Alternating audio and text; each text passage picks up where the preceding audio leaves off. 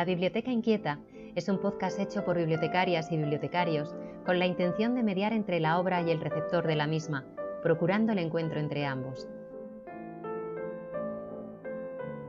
Queremos descubrirte nuevas maneras de ver el mundo a través de nuestra colección. Seleccionaremos aquellas obras que por una razón o por otra nos llamaron la atención y reflexionaremos sobre ellas con el deseo de despertar tu interés. Puede que tus libros, películas o música favorita no aparezcan. Es más, evitaremos algunas de las más famosas, pero habrá sorpresas y revelaciones.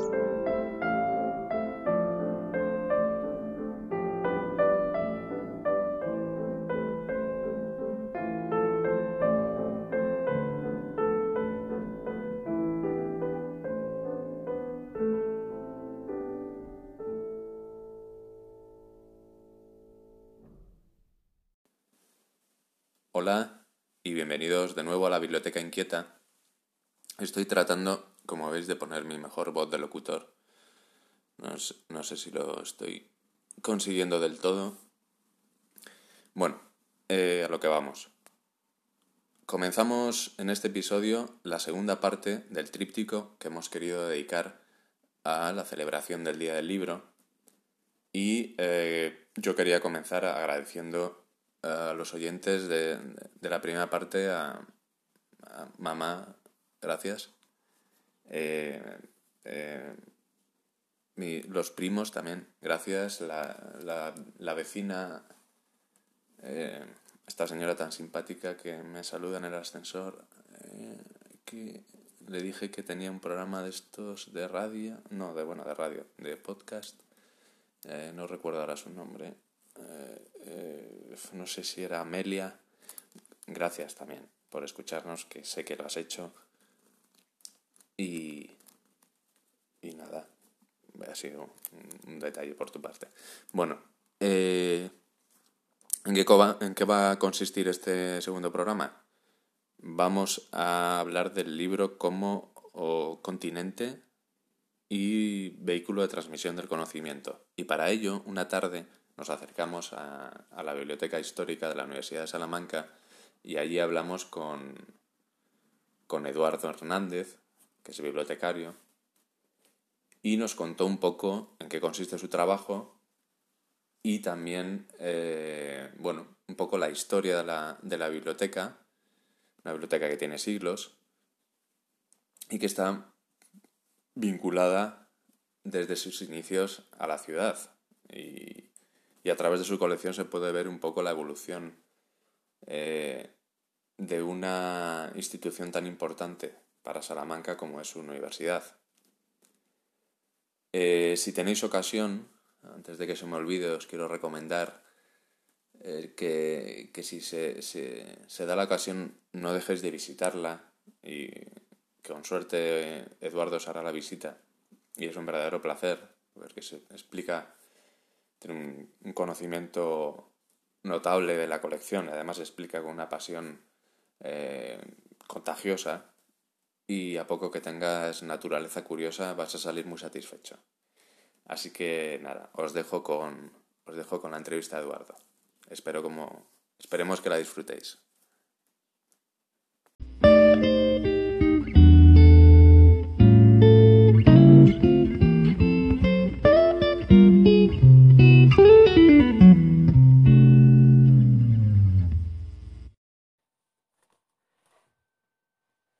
Nuestro invitado en esta charla o entrevista es Eduardo Hernández Pérez, bibliotecario en la Biblioteca General Histórica de la Universidad de Salamanca, y nos va a acercar al para muchos desconocido mundo de un patrimonio histórico y bibliográfico imprescindible, un lujo y un valor para la ciudad de Salamanca que no nos podemos permitir perder y que seguimos manteniendo gracias al instinto vocacional y alentador de bibliotecarios y bibliotecarias como él.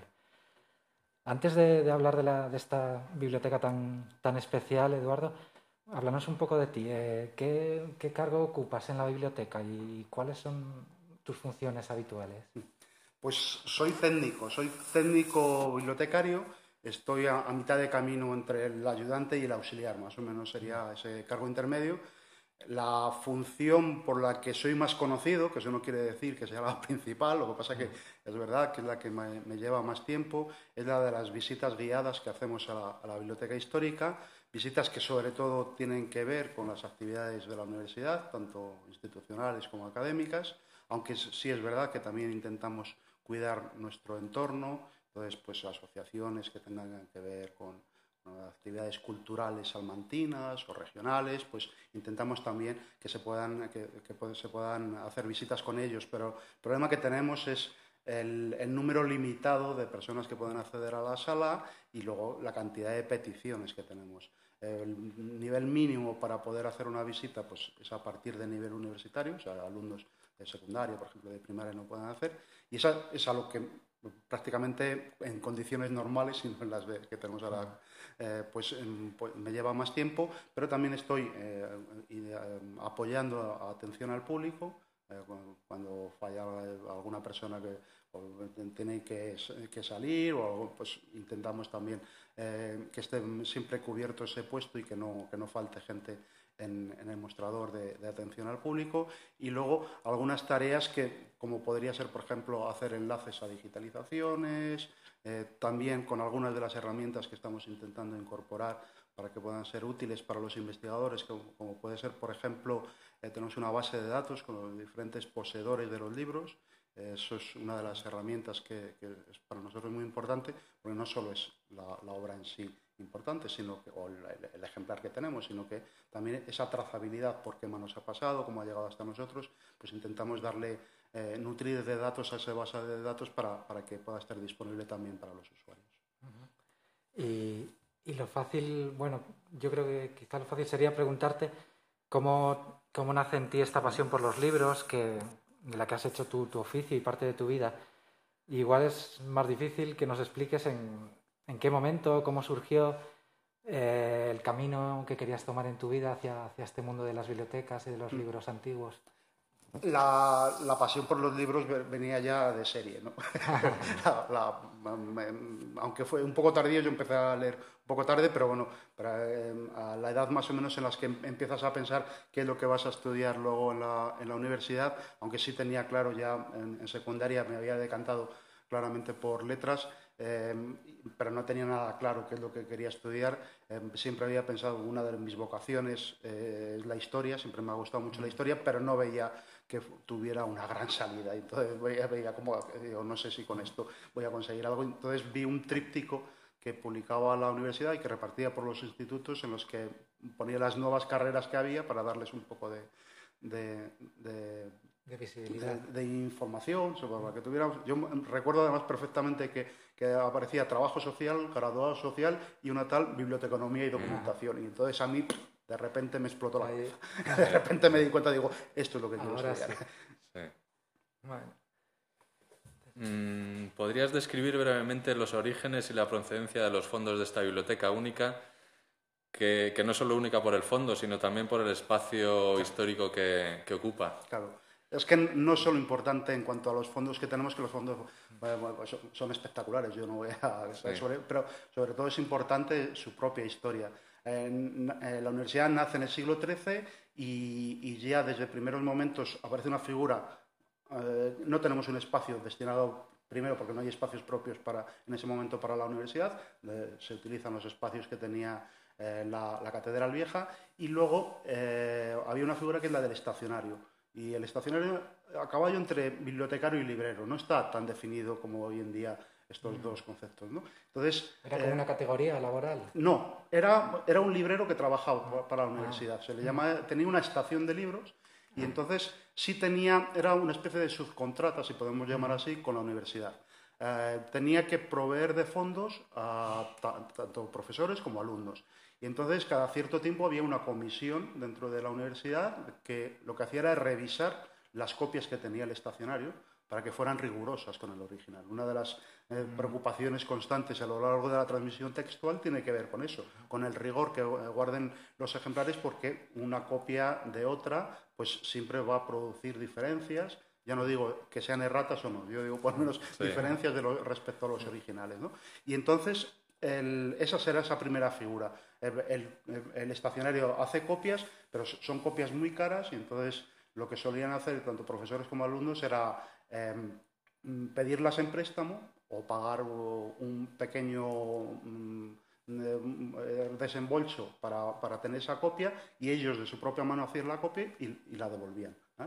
al, el, original. Por lo tanto, el rigor lo mantiene con esas copias que tiene el estacionario, pero las copias que hagan sucesivamente tanto profesores como alumnos, pues ahí habrá de todo. Esa es una primera idea. Luego ya en el siglo XV tenemos ya la primera biblioteca que surge con, un profesor de, de teología que se llama Juan de Segovia, que lo que hace es donar su biblioteca particular a, la institución y lo hace imponiendo una serie de condiciones. Por ejemplo, que estén guardados con, que estén sujetos con, cadenas, em, que haya un horario de apertura tanto de mañana como de tarde, que haya suficiente personal para que tenga custodiados esos libros. Eh, para mí, Juan de Segovia pues está dando más o menos cuáles son, las, las, condiciones que tiene que tener cualquier biblioteca. Y luego ya, siglo XVI, tenemos Mm, donaciones eh, particulares, como por ejemplo la de Pinciano, como la de Covarrubias, hasta que llegamos al siglo XVIII, que es donde eh, vamos a empezar a tener ya las colecciones más importantes. en, 1767, con la expulsión de los jesuitas, recibimos todo lo que tenían en el fondo del, capítulo provincial de aquí de Salamanca. Eh, a finales del siglo, con el cierre de los colegios que tenía la universidad, en torno a la universidad, como sabéis, nacen una serie de colegios, tanto mayores como menores, sobre todo los mayores van a ser los más importantes por el prestigio que tienen y por las bibliotecas que tenían, porque esos eran sobre todo procedentes de antiguos colegiales que al final de sus vidas lo que hacían era donar la biblioteca al colegio donde habían estado. Y esas bibliotecas tienen además unos fondos que son muy diferentes a los fondos que tiene la universidad. En la universidad el libro de texto va a ser el, libro de cabecera, el libro importante. Y en cambio, en estas bibliotecas de los colegios nos podemos encontrar ejemplares de gran calidad en cuanto a pues, ornamentación, en cuanto a, miniaturas. Eh, alumnos de, clase alta, por decirlo así. Claro, eran los, colegiales, mm, sobre todo, tenían que ser de la nobleza. Podían ser, sobre todo, segundones de la nobleza, que eran los que estudiaban. Y entonces lo que, lo que hacen eh, es intentar entrar en el colegio porque si consiguen entrar en el colegio tenía la vida resuelta. Era así de sencillo. Era entrar en el colegio y sabían que en cualquier momento eh, iban a tener eh, una plaza disponible para ellos en los diferentes consejos que había. Y, entonces, por eso, al final de sus vidas, lo que hacen es reconocer que, lo más importante es, haber estado en el colegio. Y, ahí, por ejemplo, la biblioteca del Colegio de San Bartolomé, la, del, donde hoy en día está la sede de la Facultad de Filología, Mm. el Palacio de Anaya, eh, el nombre es porque el fundador del colegio es Diego de Anaya, el fundador del Colegio de San Bartolomé, que eh, tenía una biblioteca mejor que la propia universidad. Con eso está mm. dicho todo, es mm. absolutamente espectacular. Y luego ya en el siglo XIX, con la desamortización de Mendizábal, la ah. desamortización de las órdenes regulares de, religiosos, pues con ello también recibimos parte de esos fondos. Eso sería más o menos, así a vuela pluma, las, las formas principales. Por ello es por lo que por eso es importante lo de la, base de datos de posesores, porque diferentes, recibimos los libros de diferentes fuentes, con lo cual es siempre más, difícil eh, intentar saber de dónde viene cada uno de los ejemplares. ¿Esto de la base de datos de los posesores ¿Es solo una iniciativa vuestra de la Universidad de Salamanca? No, no, no, o hay no, estamos.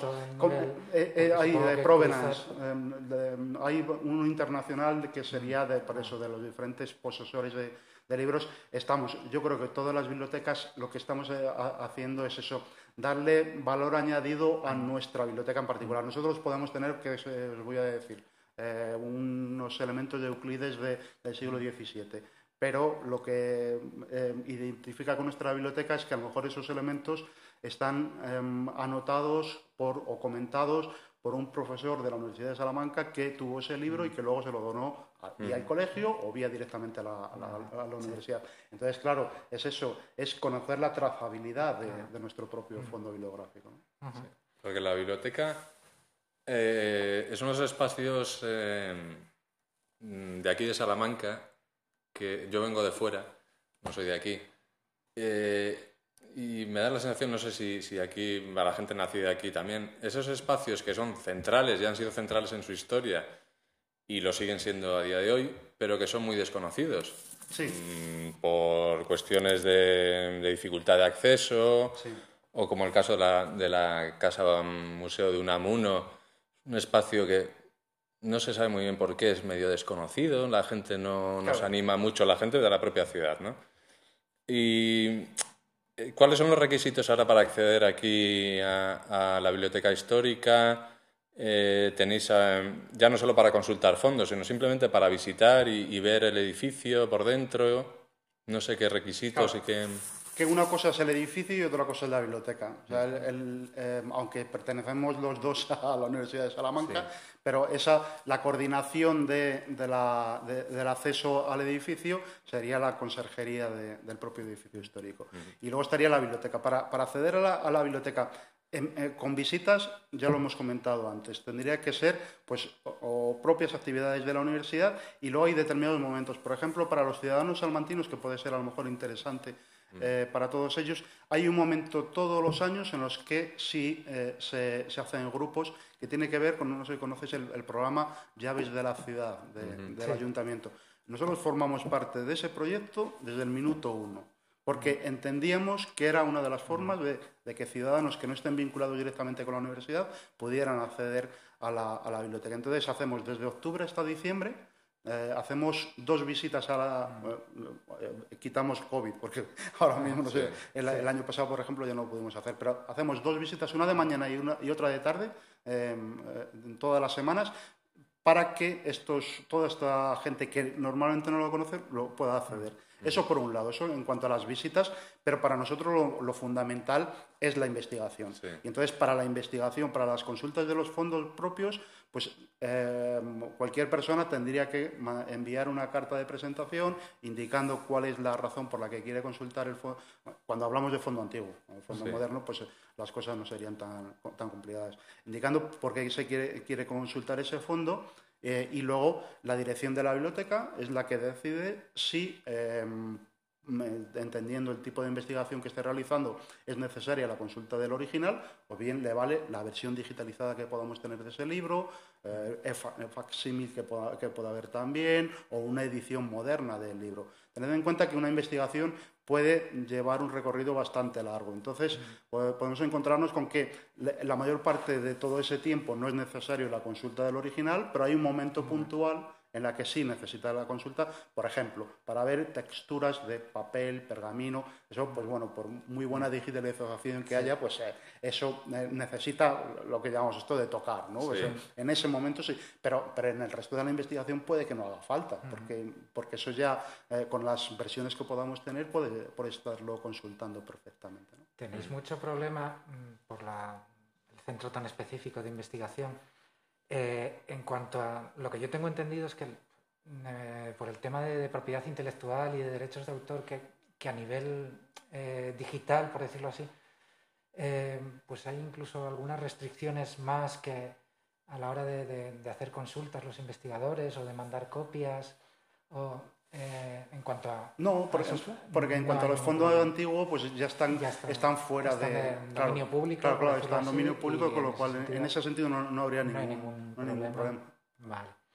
Eh, pues sí, pues eh, siguiendo, con el fondo antiguo, eh, seguro, Cesarillos y, hablamos, estamos convencidos de que detrás de, de, cada ejemplar, detrás de cada colección que llega o que pasa por tus manos, hay seguro, como decías con, esta base de datos de los poseedores, una, historia detrás. Y seguro que, se podrían escribir varios libros con, todas mm. esas historias. Eh, si estuviera en tus manos escribir esos libros, ¿cuál crees que sería el género de esas historias? ¿Serían historias con tintes dramáticos, con tintes poéticos, absurdos? Hombre, habría un poco de todo, ¿no? Pero yo creo que sobre todo dominaría la intriga. yo creo que sería em, la, cuestión o la temática más importante y sobre todo por esto. nosotros, por ejemplo, cuando tenemos un libro y aparece el nombre de una persona, lo primero es que no lo tienes por qué vincular con un antiguo posesor. Mm. Porque puede ser una marca de lectura, un graffiti.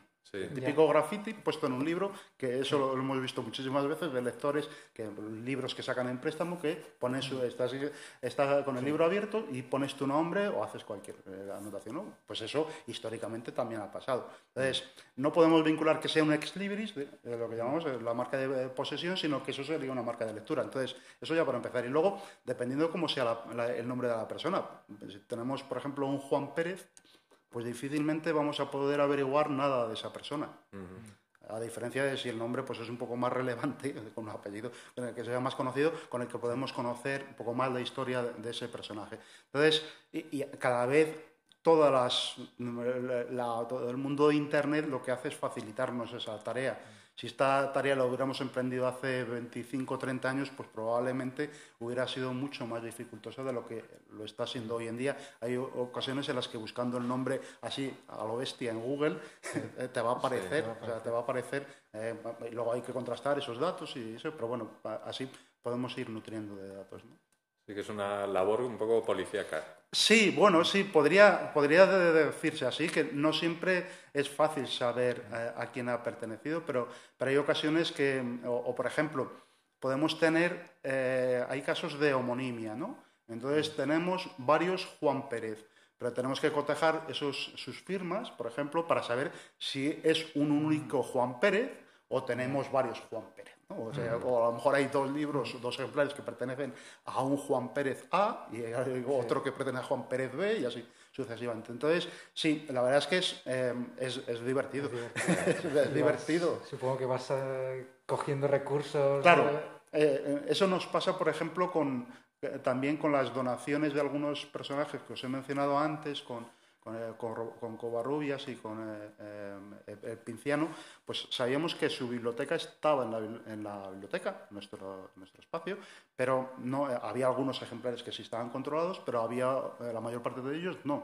Entonces, era una cuestión también un poco de, de- de detectivesca, la, de- la de ir buscando cómo localizar cada uno de esos ejemplares y, y luego al, al final acabas sabiéndolo simplemente con un vistazo que echas, eh, porque ya sabes el tipo de libro. Una de las cosas que solíamos hacer cuando iniciamos este tipo de investigaciones era reunir varios ejemplares de ese personaje para que enseguida distinguiéramos cuáles eran los elementos en común que tenían, que podíamos a partir de ellos intentar localizar lo- los demás. Entonces sí es, eh, hombre, no digo que esto funcione siempre, pero, pero al menos Pero- nos sirve de herramienta, es una forma de, de- de- de intentar localizar los, los libros. Ahora, por ejemplo, estamos en un proceso que es en el de, de- de la biblioteca de Osuna, de la biblioteca de- que pertenecía a Osuna, que además es, Osuna. que es- sí, que es, es histórico porque eso se repartió por todas las bibliotecas de España, de la Biblioteca Nacional.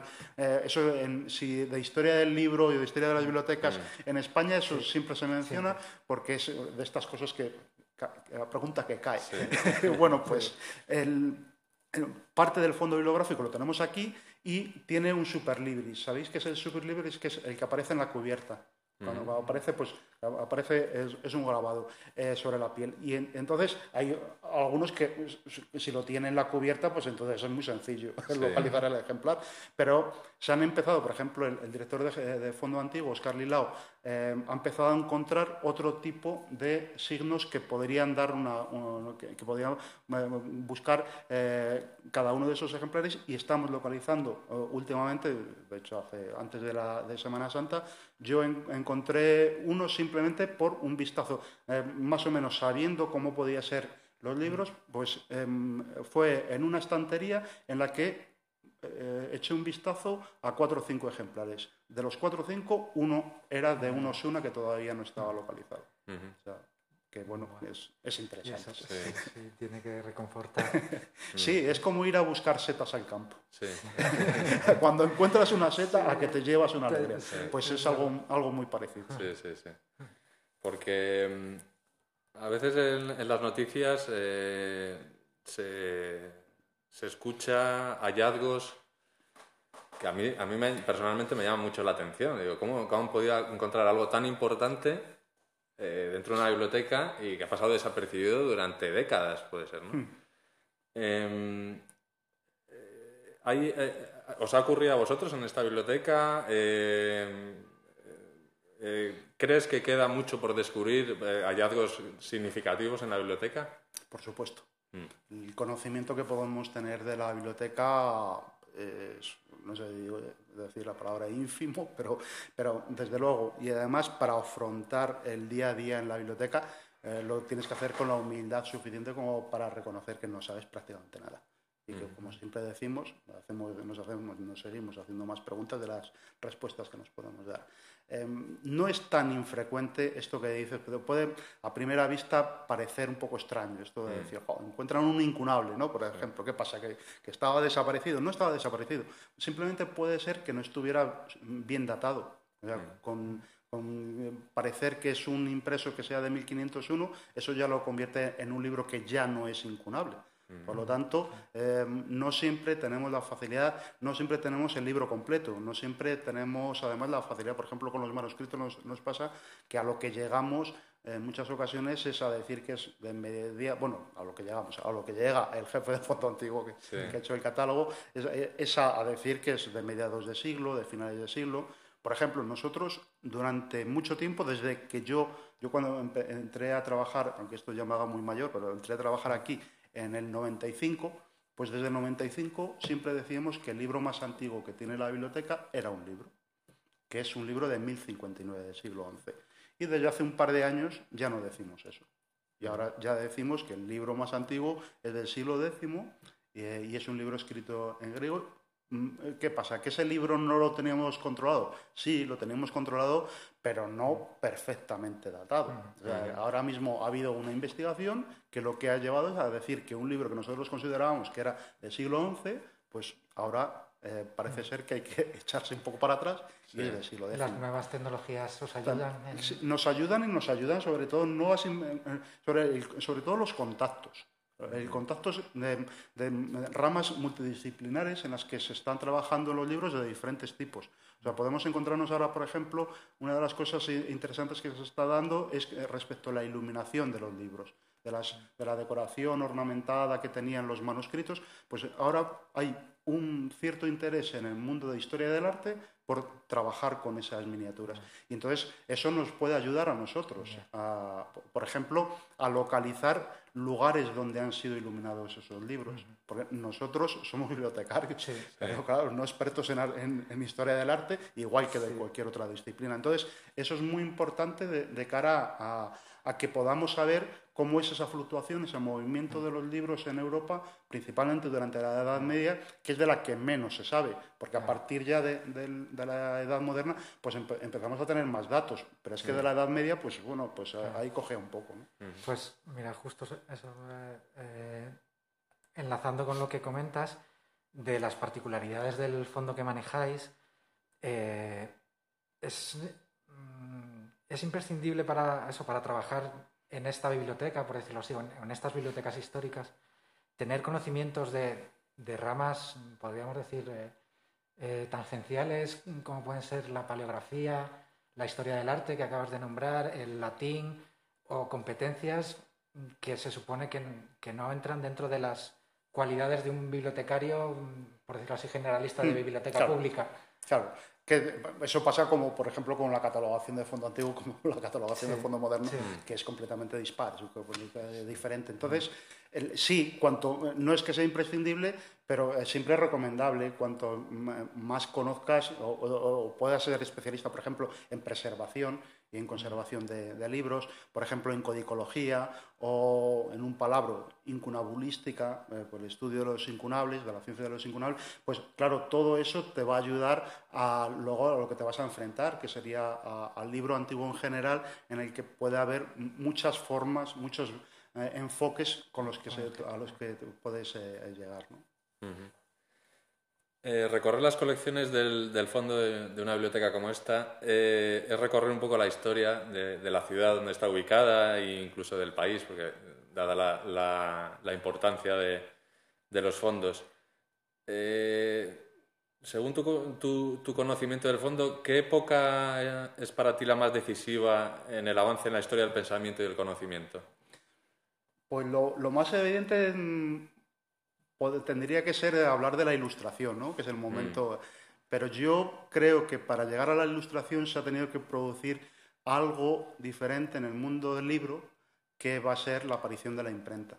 Para mí ese es el momento decisivo. Hay momentos anteriores a la imprenta que también lo es. El paso del rollo al códice, eh, el, cambio de la aparición o la llegada del papel a Europa entre los siglos XI y XII. Hay una serie de, cambios que van a intentar siempre mejorar la, la creación del libro. Pero la aparición de la imprenta es que es un cambio de paradigma es que nos encontramos con un cambio absolutamente revolucionario y que, por ejemplo, hoy en día estamos en un momento que no lo podemos ya decir así porque hay que darle una distancia a lo que estamos viviendo, pero probablemente estamos en un, en un proceso similar a lo que se vivió en el siglo XV con la aparición de la imprenta. Eh, es tan importante como que, de hecho, se considera, siempre se ha considerado, que hay dos acontecimientos que determinan que acabe la Edad Media. Uno es la toma de Constantinopla en 1453 por los otomanos, que eso lo que hace es que los europeos, principalmente eh, portugueses y españoles, tengan que buscar otra vía para llegar a las Indias a buscar para el comercio tradicional que tenían, y luego la aparición de la imprenta. O sea, que estamos hablando que entre 1453 y 54-55, que aparece la Biblia de 42 líneas de Gutenberg, que es el primer impreso de la historia, que sepamos, lo dejamos siempre esto hasta que haya alguna otra investigación que determine que esto no es así, pero más o menos lo, ortodoxo es eso, pues eh, eso eh, es, un cambio absoluto en el, en el, panorama y en la mentalidad de la gente. y, y además es un cambio que además me parece muy curioso, porque es muy divertido ver cómo repetimos los mismos esquemas mentales a lo largo de la historia. En el siglo XV, cuando aparece la imprenta, había muy buena parte de la sociedad que estaba en contra de la imprenta, que decía que eso no era un libro, que lo que realmente era un libro era un libro manuscrito. Entonces, claro, te sonríes porque ves que repetimos. Yo no pretendo decir ¿eh? que tengas que leer en papel o en electrónico, que cada uno lea en lo que quiera, ni siquiera podemos exigir a la gente que, lea, lo único que, no sabe lo que se pierde, según mi modesta opinión. ¿Y, y alguna, alguna época histórica, algún siglo eh, en la que, eh, bueno, pues de crisis, de, de, no, no se dieran las mismas circunstancias del renacimiento en la, en la Salamanca que, que conocemos todos? Y, ¿Y cuál sería para ti la época en la que en la biblioteca o en la Universidad de Salamanca se hizo, se hizo más o se consiguieron más avances a nivel de investigación o científico con menos medios, por decirlo así, por, pasar una mala, una mala época? Probablemente uno de los peores momentos de la universidad es el siglo XIX. En el siglo XIX prácticamente desaparece la universidad y, y con ello, pues, pues eso, prácticamente la biblioteca, porque los momentos de esplendor y de, crisis que vive la biblioteca, eh, vamos, que, vive tanto la universidad como la ciudad como el país, se ve reflejado en la biblioteca. Mm. Es, algo que, es muy evidente en la cuestión de compra de fondos, en la cuestión de eh, contratar personal y ese tipo de cosas. Y la universidad prácticamente es que se queda con un par de grados, que es el de Derecho y Filosofía y Letras y por impulso del Ayuntamiento y de la Diputación Provincial, pues mantienen Medicina y Ciencias, pero, pero estamos hablando del número de, estudiantes que no sé si, eh, no creo que llegaran a 30, 40, 50, es un momento eh, y, el momento en el que empieza otra vez a remontar va a ser con, con Miguel de Unamuno. O sea que que también es muy famoso por muchas cosas, pero no sé si tanto por, por este tipo de, cosas. El, ese es yo creo que el, el, peor, el peor momento, sí, sí, pero yo creo que claramente. Eso es, eh, es, es, terrible la, la, porque además eh, llegó un momento en el siglo XIX en la que se crea una universidad, que es la Universidad Central, y el gobierno lo que hace es concederle a esa universidad, le otorga los grados académicos. Es decir, la, universidad de lo que vive es de eso, de tenerlo. ¿Para qué vas a venir a la Universidad de Salamanca si luego te tienes que desplazar a Entonces, no otorgaba grados salvo en la Universidad Central y si os dais cuenta, eh, no sé si conocéis un poco la historia de Miguel de Unamuno, él donde se va a conseguir grados a la Universidad Central. eso es, entonces, era prácticamente, se convierten en universidades satélite en la que no tienen, no tienen, se puede decir casi como razón de ser. Eh, era muy interesante lo que hablabas eh, hace, hace unos minutos cuando la, la, universidad se hizo con los fondos de los jesuitas, cuando fueron expulsados y demás instituciones, porque hubo un momento en el que Salamanca eh, era una auténtica potencia intelectual y, científica, eh, con la Escuela de Salamanca, eh, los jesuitas, la propia universidad. ¿En qué materias o áreas de conocimiento podríamos decir que Salamanca fue pionera o líder mundial? Porque de aquí salieron eh, bueno, de la Escuela de Salamanca salió, eh, que, es, una, es una, una, institución muy olvidada y muy, muy, hmm. arrinconada, y a mí me parece una, una, de las instituciones europeas a nivel intelectual hmm. más relevantes de la historia de, la historia de Europa. Eh, ¿Cuál crees que son esas áreas de conocimiento? Sobre todo tienen que ver con, con esto, con principalmente con la Escuela de Salamanca, por varias razones. Por ejemplo, el, fundador y creador de la Escuela de Salamanca, Francisco de Vitoria, pues eh, va a pronunciar unas relecciones que eran un, tipo de clase que se da en la universidad. No estaba solo la típica lectura, sino que había más. Una de ellas era una especie de clase magistral que estaba obligado, obligado a dar una vez al año.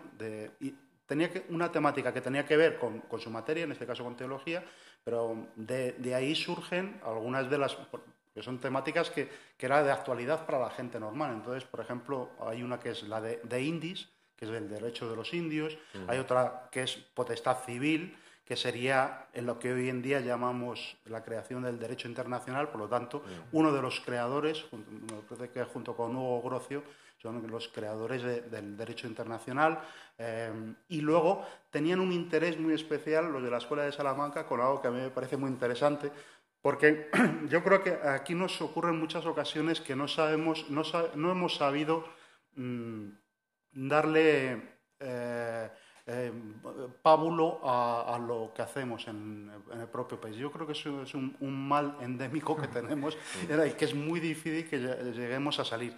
Por ejemplo, eh, en el mundo de la economía, los primeros pasos de lo que conocemos como la economía moderna no son los de Adam Smith en en el siglo XVII, que yo no le quito ningún mérito a Adam Smith, pero es que antes, en el siglo XVI, un tal Tomás de Mercado ya estaba hablando pues, del, proceso, del proceso inflacionista que provoca los metales preciosos llegados de América a Europa, estaba hablando del mal uso que hacen los banqueros con los fondos ingresados de sus clientes, no sé si nos suena de algo, de estas cosas. bueno, pues, pues, los banqueros genoveses.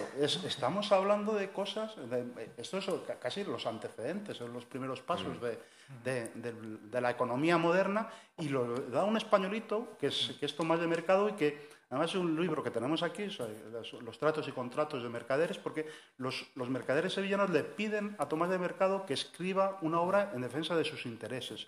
¿Y qué hace Tomás de Mercado? Pues escribirlo además en español. ¿Por qué? Cuando todas las obras científicas se escriben en latín, que el latín es la lengua científica, pues porque eh, los que le han pedido la obra son los mercaderes sevillanos. Mm. Es para ellos, y ellos no tienen por qué conocer el latín. Lo va a mm. hacer en la lengua que ellos conocen para que mm. ellos puedan hacer uso de ese libro. Eh, Eduardo, eh, todos los amantes de los libros y la lectura tenemos en la cabeza siempre en estos, en estos sitios la novela del nombre de la rosa de Humberto Eco. Eh, en él hay extractos como el siguiente, abro comillas. El libro es una criatura frágil, se desgasta con el tiempo, teme a los roedores, resiste mal la intemperie y sufre cuando cae en manos inexpertas. ¿Cómo conseguís aquí conjugar, mm, por un lado, la función de, conservar y de, y de, custodiar un fondo histórico tan, tan frágil y, por otro lado, manejar herramientas tecnológicas muy avanzadas para, difundir ese saber. Porque podría parecer que suena casi a un oxímoron o es simplemente cuestión de, equilibrio, de armonía. Ya, es eso. Es, en, una, en cualquier biblioteca tiene que haber un equilibrio entre difusión y preservación. En biblioteca moderna impera más la difusión. Biblioteca antigua impera más la preservación. Lo primero que tienes que plantearte es el ejemplar que vas a, ceder para que se pueda consultar si está en las mejores condiciones como para ser consultado. Eh, y entonces, en vista de esas condiciones, pues así se va a hacer uso del original o se va a hacer uso de lo que decíamos antes, de la versión digitalizada del, o una edición moderna del libro que tengamos. No siempre, no cualquier persona necesita la consulta de cualquier libro. Nosotros tenemos, por ejemplo, la copia más completa que se conserva del libro de Buen Amor. Claro, si viene un estudiante de filología que le ha pedido el profesor que se, que se, que, se tiene que leer el libro de Buen Amor y dice, ah, pues ya que lo tenemos aquí, pues bueno, pues vosotros estáis sonriendo y estáis ya dando la razón de qué es lo que hay que hacer. Eh, no, eh, no, tiene ningún sentido, entre otras cosas, porque puede que la letra ni la entiendas. O tendrías que tener estudios de paleografía como para saber interpretar esa letra. Y puede que, entre otras cosas, es el más completo, pero tampoco es el completo de todo. Es mejor que para el trabajo que necesitas, que te leas una edición moderna, una edición crítica del libro de Buen Amor. Es que eso lo entiende cualquiera. Pero si, por ejemplo, hay un profesor que em, está estudiando la literatura en los siglos XIV y XV, literatura española, qué soportes em, utilizaban para escribir, por ejemplo. Mm. Pues probablemente en ese caso, eso es la dirección la que decide si, si, se puede hacer o no, pero seguramente eso era un caso compatible con la consulta, porque lógicamente eh, este señor con la versión digitalizada no va a ser suficiente como para buscar esa textura del papel, por ejemplo, de que hablábamos antes. Y una biblioteca como esta eh, ahora que estamos inmersos en esta fiebre por las redes sociales, eh, más allá de lo que es el mundo de la digitalización de fondos, eh, puro y duro, eh, ¿Tiene sentido que una biblioteca de estas tenga presencia en redes sociales? Eh, ¿Estáis en redes sociales? ¿Qué tipo de, si estáis, qué tipo de actividad? Em, estamos y no estamos. Mm. estamos en muchas ocasiones de forma individual y no tanto como, como biblioteca general. Eh, y, sobre todo con lo que más estamos trabajando es con un blog que, que lleva además Marta Vázquez, Em, es Mercurio Salmantino, en el que sobre todo son noticias que tienen, no solo tienen que ver con, nuestra biblioteca, sino que tienen que ver con el mundillo ¿no? del, mm. fondo antiguo, el mundillo del libro antiguo. Y entonces, a través de eso, pues, lo que tratamos de hacer siempre es mm, pues, eh, pasarlo por las, por las diferentes redes, pero como tal ahora mismo no tenemos, ni siquiera que yo creo que tenemos una, aunque hay una página, pero debe ser falsa, de la biblioteca general, una cosa así, pero, pero vamos, eh, a nivel individual sí, pero, mm. pero, pero poco más que, el, blog, el blog sí, y además yo creo que está funcionando bastante bien. Pues eh, abro comillas otra vez, Eduardo. Eh, la biblioteca está rodeada de un halo de silencio y oscuridad es una reserva de saber, pero solo puede preservar ese saber impidiendo que llegue a cualquiera. Este, cierro comillas, este es otro fragmento del nombre de la rosa. Y enlazando con lo que te, preguntaba César, eh, nos gustaría un poco que, desmintieras también ese lugar común que hay sobre este tipo de bibliotecas mm, para que se vean como lo que verdaderamente son, es decir, como algo, como algo que está vivo, con, vivo con mayúsculas, como algo que está abierto al mundo que nos toca vivir y como algo que está, una institución que está al servicio de la sociedad. Claro, eh, yo creo que cada, cada gremio tiene que cargar con su San Benito, ¿no? y los bibliotecarios tenemos que cargar con el estereotipo siempre como que somos los custodios que guardamos bajo siete llaves el saber y el conocimiento y que solo los más iniciados son los únicos que mm. pueden llegar a él ya acaba cansando, ¿no? Ya, pero es eso, la única forma de, más que decirlo, es vía hechos. Es con los hechos con los que demostramos que em, eh, no solo, además, en esta biblioteca hablamos de los investigadores, hablamos de los profesores y alumnos, y tiene también un, carácter que es el carácter provincial. Desde el siglo XIX también se convierte en biblioteca provincial. Entonces aquí tenemos una sección de hemeroteca que se puede consultar también buena parte de ellos ya también vía digitalización, pero también algunos de ellos que se pueden consultar físicamente aquí. Entonces ya no solo es un profesor y que está en un alto estatus y no sé cuánto. No, es que una persona normal que quiere, que, por ejemplo, durante años, que quería consultar una cosa de su pueblo que había aparecido en 1955, pues tenía que venir aquí para ver si eso era ver, hacer una foto ¿Tuvisteis en algún momento el depósito legal de...? Sí, el depósito legal cuando se crea... El, depósito legal cuando se crea a finales de 1958 pues lo que hacen es que se convierte en biblioteca depositaria la biblioteca universitaria. Y es desde 1958 y que yo sepa hasta 1982.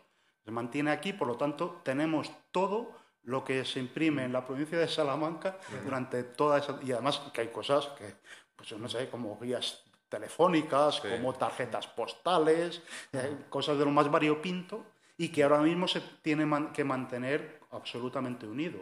No podemos, por ejemplo, hay otros materiales que tenemos un depósito en el que si ya no tiene el uso frecuente, por ejemplo, lo de las típicas revistas que ya no, ya desde hace años que no se publican, entonces ya no tenemos más y eh, pues se ha decidido llevarlas a, un depósito que tenemos, por lo menos para que haya un poco de, espacio, porque uno en cualquier biblioteca pasa, pero en una biblioteca de estas características mucho más tenemos problemas de espacio. Bueno, pues eso con el depósito legal desde luego no se puede hacer, sino que lo tenemos que tener mantenido, eh, unido eh, aquí. Y bueno, como curiosidad, eh, cuando se decidió eso de llevarse a la biblioteca depositaria parte de ese fondo bibliográfico, pues os podéis imaginar lo que pasó al día siguiente que hubo una petición de... Llevamos, eh, no sé si el criterio se había decidido que de los últimos 20 años no se hubiera consultado. Pues justo, era llevártelo para que, que, vamos, que, se, que, desde luego se puede consultar perfectamente. Es decir, lo único que es un poco retardada, a, diferencia de que tardes cinco minutos en, pasarle el, documento, pues esto es un par de días el que se... Pero bueno, mm. estas cosas es del mundillo, ¿verdad? sí, sí. sí pasa a todos. Pues ahora que no, oye, no nos oye nadie, eh, ¿estarías dispuesto a hacer, digamos, algo reprobable con tal de recuperar y tener en tus manos algún volumen que sabes que estuvo en su día en la biblioteca y que desapareció, se extravió sin saber dónde? Pues, pues porque soy muy cobarde.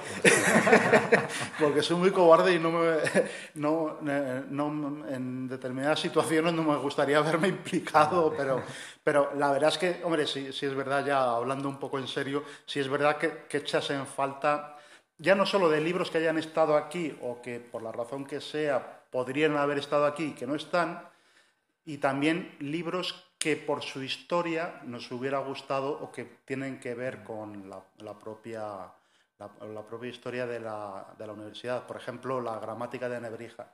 Pues eso siempre decimos, siempre mencionamos que si hubiera un libro en el que tuviéramos que poner todo nuestro oro, pues probablemente se pondría por la gramática de 1492, porque es de un profesor salmantino, impreso en Salamanca, es un incunable, eh, tiene una historia muy interesante porque además la obra es la primera gramática en una lengua romance. entonces, eh, esa, eso yo creo que es común a todos, y luego ya eh, una cuestión personal mía, me encantaría, no sé si os suena El sueño de Polifilo de mm. Francesco Colonna, otro incunable que también es probablemente el, incunable más bello o uno de mm. los más bellos de la historia, y es que luego esto no lo diría mejor decir aquí porque luego después de la, de la, entrevista podemos ver los antepechos de las ventanas en las que aparecen una serie de figuras que probablemente estén tomados de, de este libro. Entonces, para mí eso sería eh, personalmente el que más me, me, gustaría conseguir, pero dentro de la legalidad. este último año eh, hemos oído mucho eh, todos esto de que, de que, incluso lo hemos dicho seguro todos alguna vez, eh, aquello de que estábamos viviendo en una distopía. Eh, si el mundo distópico hacia el que nos dirigiésemos fuera, fuera el, de, el de Ray Bradbury en, en Fahrenheit 451, la famosa novela de, ciencia ficción en la que los libros están prohibidos y, y son quemados, ¿cuál o cuáles de, esos, de estos libros tratarías tú de, de salvar de, la biblioteca y, y por qué? Mm, es, es, es, algo que siempre es muy difícil. Que igual es como decir, ¿a quién quieres más? ¿A tu padre o a tu madre? Es, que es muy difícil. Muy difícil. Hay algunas veces medio en broma, medio en serio, con, con la directora, con Margarita Becedas, eh, hablábamos de la, de la cuestión, eh, por ejemplo, no tanto en lo de que se fueran a quemar, sino que hubiera accidentalmente un incendio, por ejemplo. ¿no? Mm. Y entonces dice, pues eh, decíamos así medio en broma, eh, pues tendríamos que repartirnos y no ir todos a por el mismo, porque a lo mejor a todos nos da por ir a por el mismo y, no estamos salvando y podemos salvar muchos más. ¿no? Eh, es muy difícil porque es que yo creo que en ese momento empiezas eh, intentaría salvar todo lo que, puse, lo que pudiera. Yo siempre me pongo en el pellejo de, los bibliotecarios y de la gente que vivió la destrucción de la biblioteca de Sarajevo en 1992. Mm. Es terrible, es absolutamente terrible y además que consiguieron salvar muchos libros también. Mm. Pero, pero es terrible porque tú lo que haces es intentar salvar lo, que tienes más cercano. Probablemente no, eso no, no tenga que ser, no, no, no, deba ser el libro ni el más importante y lo de decidir qué libro es más importante respecto a otro, pues también es... un, trabajo bastante peliagudo. Porque, por ejemplo, ¿qué decimos? Que los, de los que no haya más ejemplares en el mundo, eso sería un primer valor, ¿no? Un criterio. pero podemos hablar también de, libros que a lo mejor para la Universidad de Salamanca, eh, por, ejemplo, eh, un manuscrito de Fra Luis de León, pues probablemente sea un libro que tengas que salvar, el libro de Buen Amor que hemos mencionado antes, por supuesto, pero probablemente si me dejáis y tenéis tiempo, os podría hacer un listado muy grande. y que no, no, es que no es uno o dos, sino que es que eh, por diferentes motivos y criterios podrías establecer una lista diferente. ¿no? ¿En la historia de la, de la, biblioteca ha habido alguna catástrofe así significativa a lo largo de su, de su historia? Eh, ha habido una catástrofe arquitectónica mm. que se hundió parte de la bóveda, de la bóveda que, eh, que se halla de la segunda biblioteca, de, la, de 1509, pues en el siglo XVII, en 1664, parte de la bóveda se hundió. Entonces, parte de los libros pasaron a la Casa del Bedel, que es un edificio anexo al edificio histórico.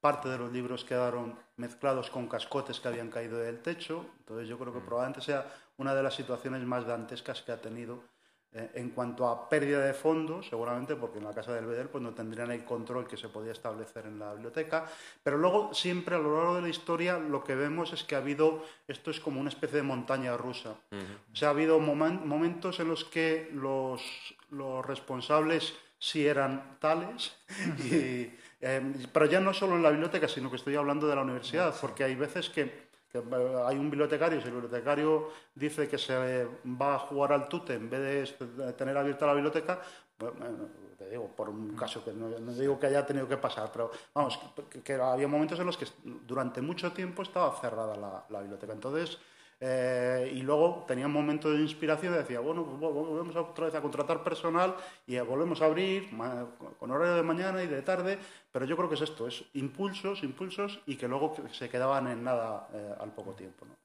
¿La, biblioteca eh, adquiere fondo antiguo? en la medida muy limitada de sus posibilidades. Es eh, hacer frente a un pago de, un libro de estas características, pues no siempre, y aunque no, siempre es demasiado costoso, pero os pongo un caso que, de un libro que, hemos, que, compramos, eh, que era la historia de Salamanca, era un manuscrito que costó 12.000 euros y se compró, me parece, durante la, crisis económica de 2008 o, alrededor de esa, de esa, época. Que, claro, una de las cosas que pensábamos en la biblioteca era decir, ¿cómo podemos a lo mejor gastar? Aunque no es tampoco una cosa, que no sé si, qué os parecerá ese gasto, tampoco era... Y, y, al final se acabó comprando entre tres instituciones, entre el ayuntamiento, la diputación y la universidad. Lo custodiamos nosotros con la obligación de hacer la copia digital y, se, consiguió, pero, pero no es lo más habitual. Eh, cuando lo, que se consigue comprar en todo caso son pequeñas piezas, por ejemplo, a lo mejor del siglo XIX, que tengan que ver con Salamanca. Eso es, por ejemplo, una de las cosas que, tenemos interés, ¿no? Por, pues, buscar una, biblioteca más personal, más propia del entorno en el que estamos, ¿no? Se suele decir, yo creo, de, los bibliófilos que su colección, la colección de un buen bibliófilo, describe, mm, describe al personaje que ha creado esa colección. Podríamos decir que mm, la biblioteca de la Universidad de Salamanca describe a la, a la institución Universidad de Salamanca eh, históricamente. ¡Qué pregunta! pues no sabría decirte, no sabría decirte. Puede que sí, puede que sí, porque yo creo que tiene que ver, eh, en muchas ocasiones, pues sí nos faltan libros que probablemente hubieran sido básicos según marcan los estatutos en cualquier momento histórico de la universidad. Eh, eso es cierto, pero también es verdad que el volumen de fondos y cómo está organizada la propia biblioteca, si vemos que atiende a, las más o menos la, disposición o la organización que tenía la propia universidad en las cinco grandes cátedras, eh, Derecho Civil, Derecho Canónico, Teología y Medicina, y luego la facultad menor que era Artes, que es lo que hoy en día más o menos sería Filosofía. Entonces, en cuanto a eso, yo creo que sí, sí tendríamos un fondo bibliográfico bastante de acuerdo con esa consideración. Pero luego podemos encontrarnos, como os he contado antes, las vías por las que recibimos los libros son muchas y variadas y no única. Entonces eso yo lo que hace es desvirtuar un poco lo que podría haber sido esa, biografía de, la, universidad.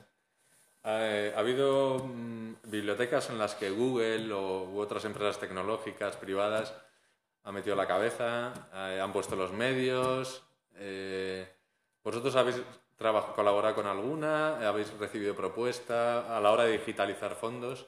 Hay, ha habido algún intento que no ha fructificado en nada y luego nosotros lo que hacemos es, por un lado tenemos equipos propios para hacer digitalización y luego pues lo que intentamos entrar es en todos los proyectos que hay pues, a nivel regional y a nivel principalmente nacional, vía ministerio. Esos son en el ámbito en el que nos movemos y hasta ahora, que yo sepa, porque eso casi sería una pregunta para la dirección y no para, para mí, el, que, yo sepa, hasta ahora no ha habido, vamos, no, ha fructificado en, ninguno de estos proyectos.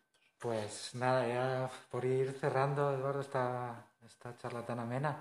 Eh, por último, esta, esta charla o esta entrevista está pensada con motivo de, de la celebración del Día del Libro.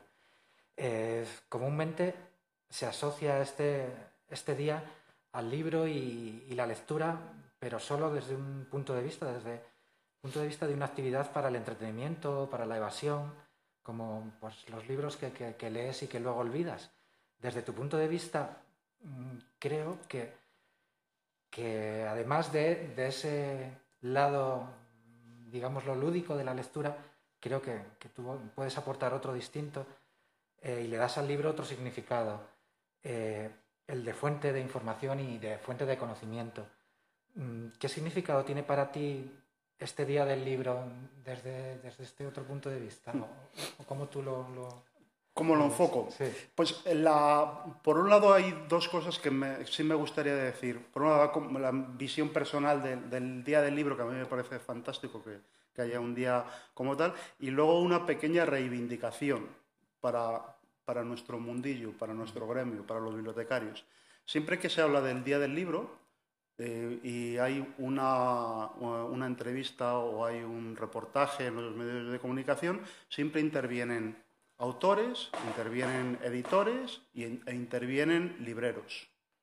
Nunca preguntan, o casi nunca, que yo sepa, preguntan ya no a uno de una biblioteca universitaria que a lo mejor no es su día, pero a una biblioteca municipal, un bibliotecario de una biblioteca municipal o de una biblioteca pública, de una biblioteca de un pueblo, que se convierten en focos de, actividades culturales y sociales para ese, para ese núcleo de población, que estamos hablando de algo que también es importante, que es la figura de la biblioteca. Es que yo creo que que siempre se olvidan de, yo no, más que de nosotros, de vosotros. Entonces yo creo que es una, una reivindicación. Yo hace años que lo, lo, estoy, se lo voy diciendo a todo el que me quiere escuchar, se lo digo. digo, pero vamos a ver, ¿por qué no hablan con un bibliotecario? ¿Por qué no? Pero ya no te digo con nosotros, ¿eh? que yo, no, yo creo que en este momento no es nuestro día. A lo mejor sí tiene que ver con la, feria del libro antiguo, pues a lo mejor sí tendría más que ver con nosotros. Pero, por ejemplo, eh, la labor tan fantástica que hacen en un pueblecito perdido en la sierra, en Salamanca o en donde sea, ¿no?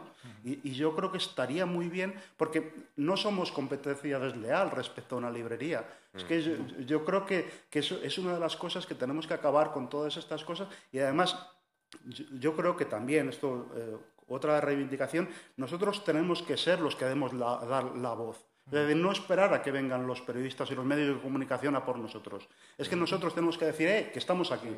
Formamos parte de... ¿Qué es esto? Que, formamos, que en torno al libro hay muchos sujetos, ¿no? Y, uno de ellos, desde luego, tiene que ser la, biblioteca. Pues muchas gracias, Eduardo. Ha sido un placer hablar contigo. Nada. Igualmente. gracias. Nada.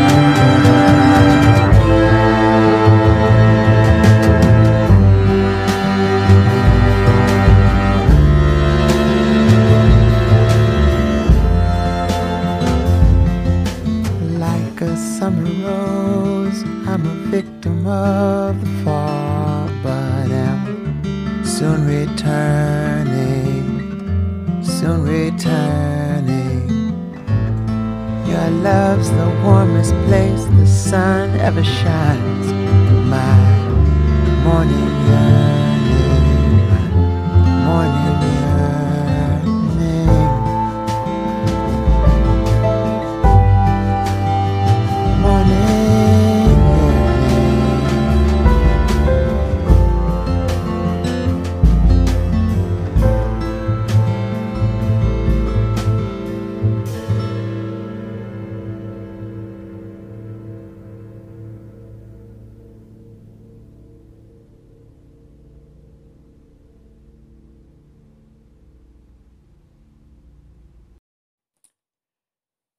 infinitamente agradecidos a Eduardo por el privilegio que hemos tenido al enseñarnos esta biblioteca tan, tan singular, eh, ya sea por su, por su importancia histórica, arquitectónica y, también cultural.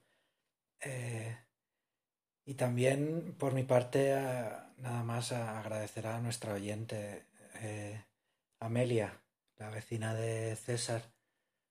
Eh, Amelia, solo espero que, que escuchando el programa no te hayan no te hayan entrado unas ganas irrefrenables de, cerrar el podcast e irte a la habitación a ponerte a leer.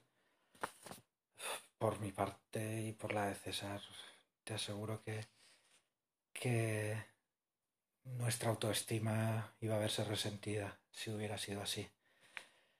Eh, mañana, Amelia, te puedes ganar el cielo si consigues acabar este tríptico libresco. Ánimo, que, que ya casi lo tienes, venga. Curiosidad y salud.